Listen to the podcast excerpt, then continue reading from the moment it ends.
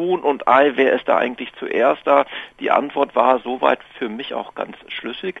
Nur, diese Antwort ist mittendrin. Irgendwann muss mal etwas anderes als das Huhn da gewesen sein.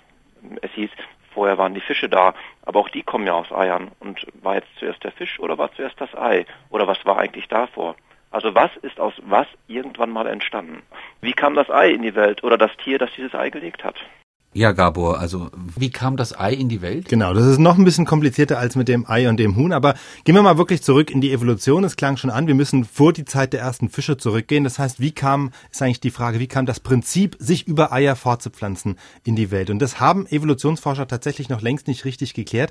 Ich versuche trotzdem mal in ein paar Kernthesen zusammenzufassen, was sie wissen. Also erstens, es geht ja um das Prinzip der geschlechtlichen Fortpflanzung und das hat vermutlich schon bei einzelligen Lebewesen und Pilzen angefangen. Also nicht erst dann, als es komplexe Organismen, Hühner irgendwann gab, sondern schon viel, viel früher bei den Einzellern. Zweitens, es gibt ja heute zwei Arten von Geschlechtszellen, die wir Ei- und Samenzelle nennen.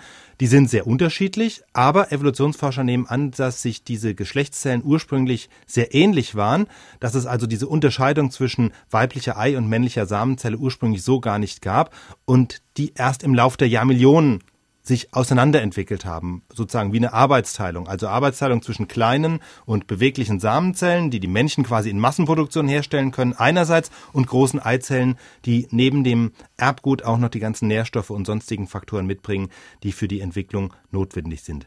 Es gibt Experimente, die weisen darauf hin, dass das, was wir heute als geschlechtliche Vermehrung betrachten, also als Verschmelzung von Ei und Samenzelle, ganz ursprünglich mehr so eine Art Fressprozess war. Also dass eine Pilzzelle eine andere artverwandte Zelle sich sozusagen einverleibt hat, oder man kann es auch andersrum sehen, dass eine Zelle als Parasit sich in einer anderen eingenistet hat und diese Zellen dann ihr Erbgut geteilt haben. Dass das sozusagen der Ausgangspunkt war für die geschlechtliche Fortpflanzung, also für den Sex sozusagen. Okay, aber das ist jetzt die Ebene der Einzeller. Mhm. Äh, wenn wir vom Eierlegen sprechen, sprechen wir ja über Tiere oder über höhere, komplexere Organismen. Genau. Also das wäre dann der nächste Schritt.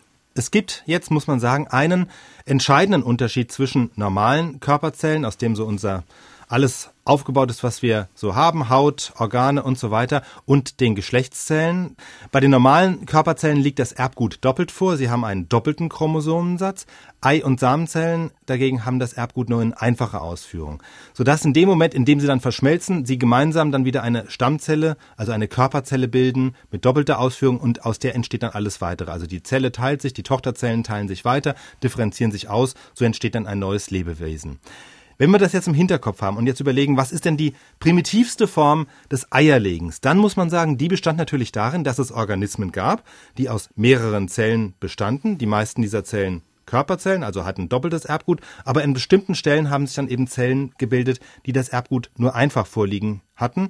Und diese spezielle Form der Zellteilung, bei der der Chromosomensatz halbiert wird, die heißt Meiose und das war wohl einer der entscheidenden Schritte, damit sich nochmal das Prinzip Ei sich als Fortpflanzungsmechanismus äh, durchsetzen konnte. Also es gibt Organismen mit doppeltem Erbgut, die bilden Geschlechtszellen mit einfachen Erbgut, sondern die ab, sodass die mit anderen verschmelzen und daraus entstehen dann ein neuer Körper. Das ist im Grunde das Prinzip Ei. Und als sich das dann erstmal etabliert hatte in der Evolution, war der Rest dann im Grunde nur noch Verfeinerung und Perfektionierung. Also die Geschlechtszellen wurden ausdifferenziert in Ei- und Samenzellen. Sie wurden immer unterschiedlicher. Die Eier wurden dann irgendwann besser geschützt, bekamen sogar irgendwann eine harte Schale. Aber das ist im Grunde so der Weg, wie man sich in ganz groben Zügen die Evolution des Eis von Anfang an erklären kann, auch wenn noch im Detail einiges unklar ist.